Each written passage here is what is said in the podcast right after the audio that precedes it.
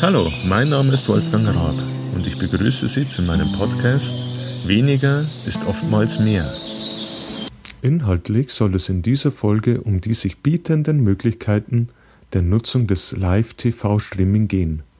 Dabei geht es nicht um die Möglichkeit der Aufzeichnung von TV-Programmen, sondern mehr um die Möglichkeiten wie die Einsparung der TV-Anschlussgebühren oder die mit der Nutzung verbundenen Mobilität, selbst in einer Zweiraumwohnung.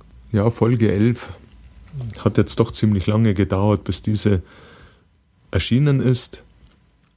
In dieser Zeit ist viel passiert, unter anderem bin ich umgezogen und dieser Umzug brachte es dann doch mit sich, dass ich komplett auf das Internet-Streaming mich umgestellt habe.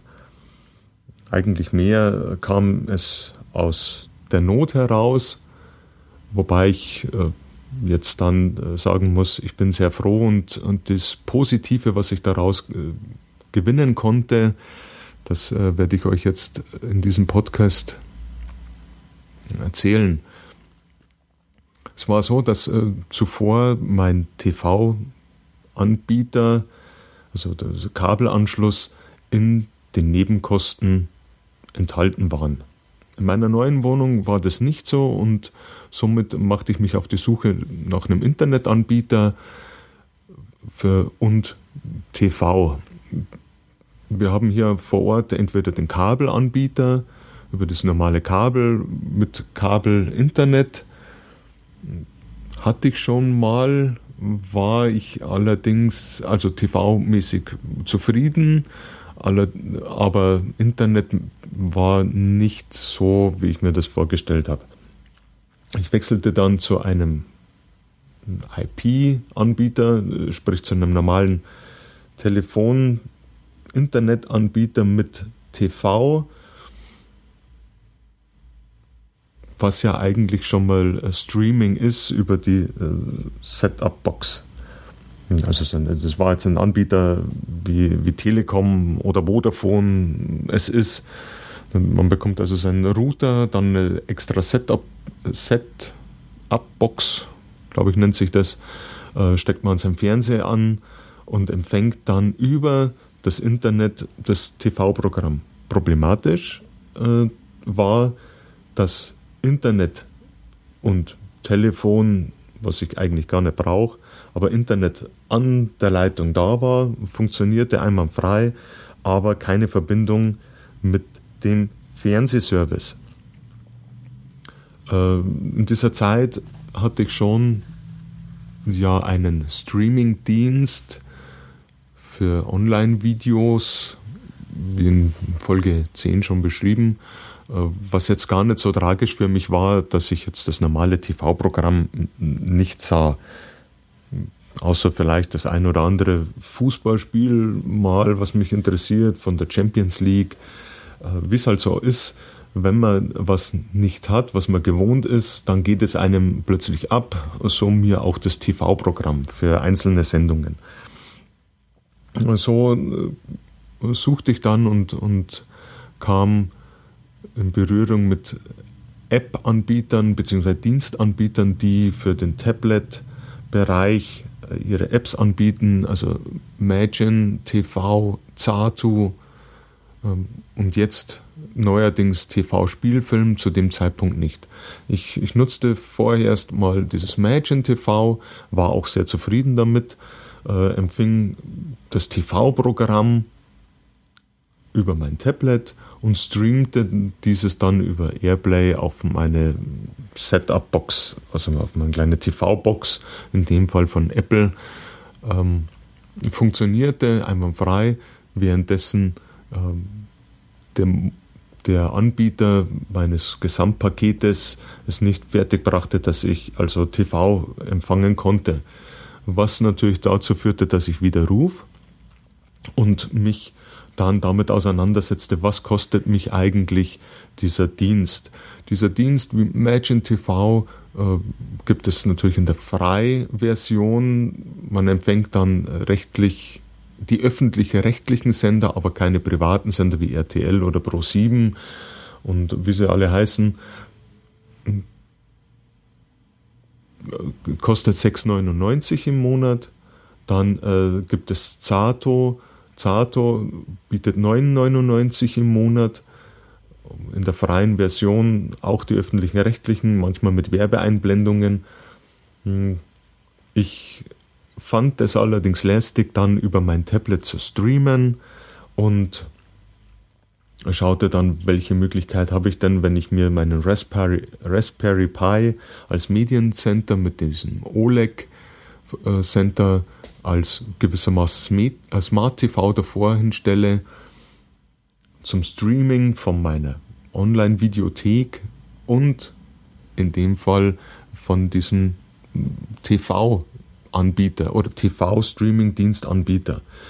Ich entschied mich dann für Zato. Zato deswegen, weil es für alle möglichen Geräte, ob jetzt die, die Spielekonsole, eben das Smart TV selbst, habe ich dann festgestellt, äh, gibt es eine App oder für den Raspberry Pi Median Center, für den Streaming Stick von Amazon, das ist Fire TV, beziehungsweise sogar, glaube für den Chromecast, was man einfach in den HDMI-Port des Fernsehens steckt und, und somit dann ähm, TV empfängt über das Internet. Internet äh, hatte ich und sage mal, braucht man ja in unserer Zeit.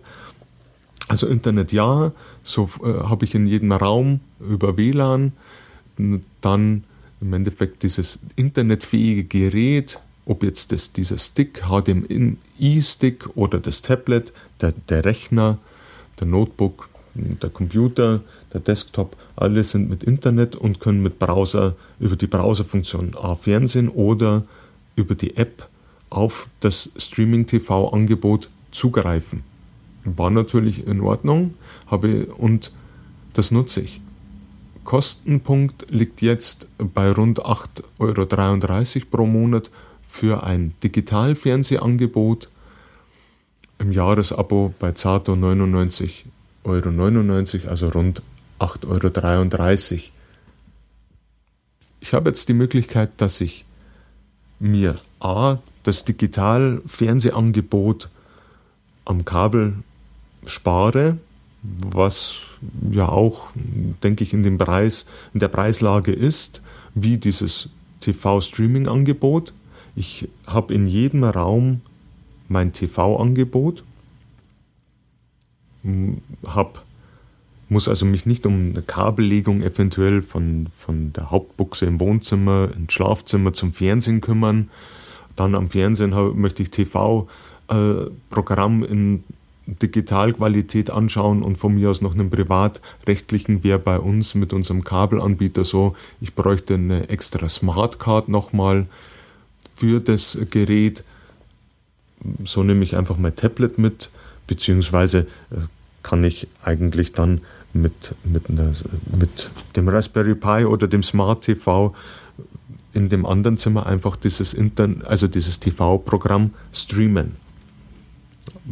Heißt weniger Kabel, weniger Gebühr und mehr äh, Funktionalität in dem Sinn, dass ich mobil bin in meiner eigenen Wohnung, beziehungsweise wenn ich natürlich ähm, nach draußen gehe in einer lauen Sommernacht, äh, sage, ah, ich, ich setze mich in, in den Park und möchte ein Fernsehprogramm oder das Fußballspiel anschauen, dann streame ich mir das auf mein Tablet, auf mein Smartphone und wunderbar, sage ich jetzt mal.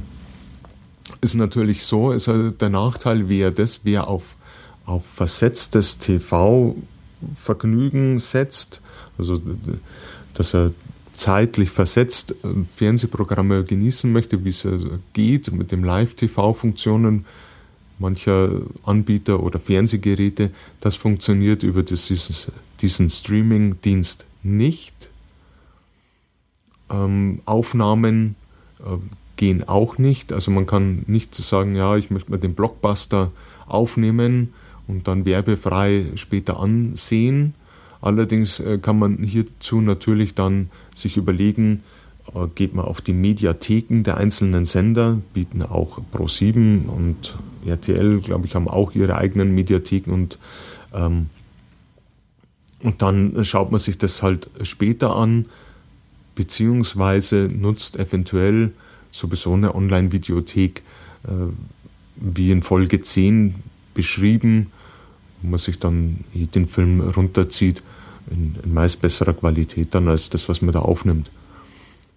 Also zusammenfassend äh, möchte ich sagen, mir hat das TV-Streaming übers Internet äh, gebracht, weniger Kabel, weniger Kosten, dafür mehr Mobilität, mehr Freiheit, wo ich in meiner Wohnung das TV-Programm genieße, beziehungsweise wenn ich meinen Stick mitnehme und sage, ich nehme den HDMI-Stick mit und schaue das Programm dann ganz woanders, ist das also durchaus möglich.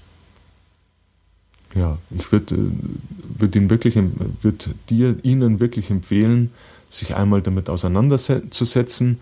Auf meiner Seite habe ich dann nochmal die Links zu den drei momentan, momentan Anbietern, diesem Imagine TV, Zato und sogar Spielfilm TV bietet das an, ähm, gesetzt. Äh, bringt was. In diesem Sinne, eine schöne Zeit. Bis zum nächsten Mal. Diesmal wird es nicht mehr so lange dauern, bis der neue Podcast erscheint. Viel Spaß und tschüss.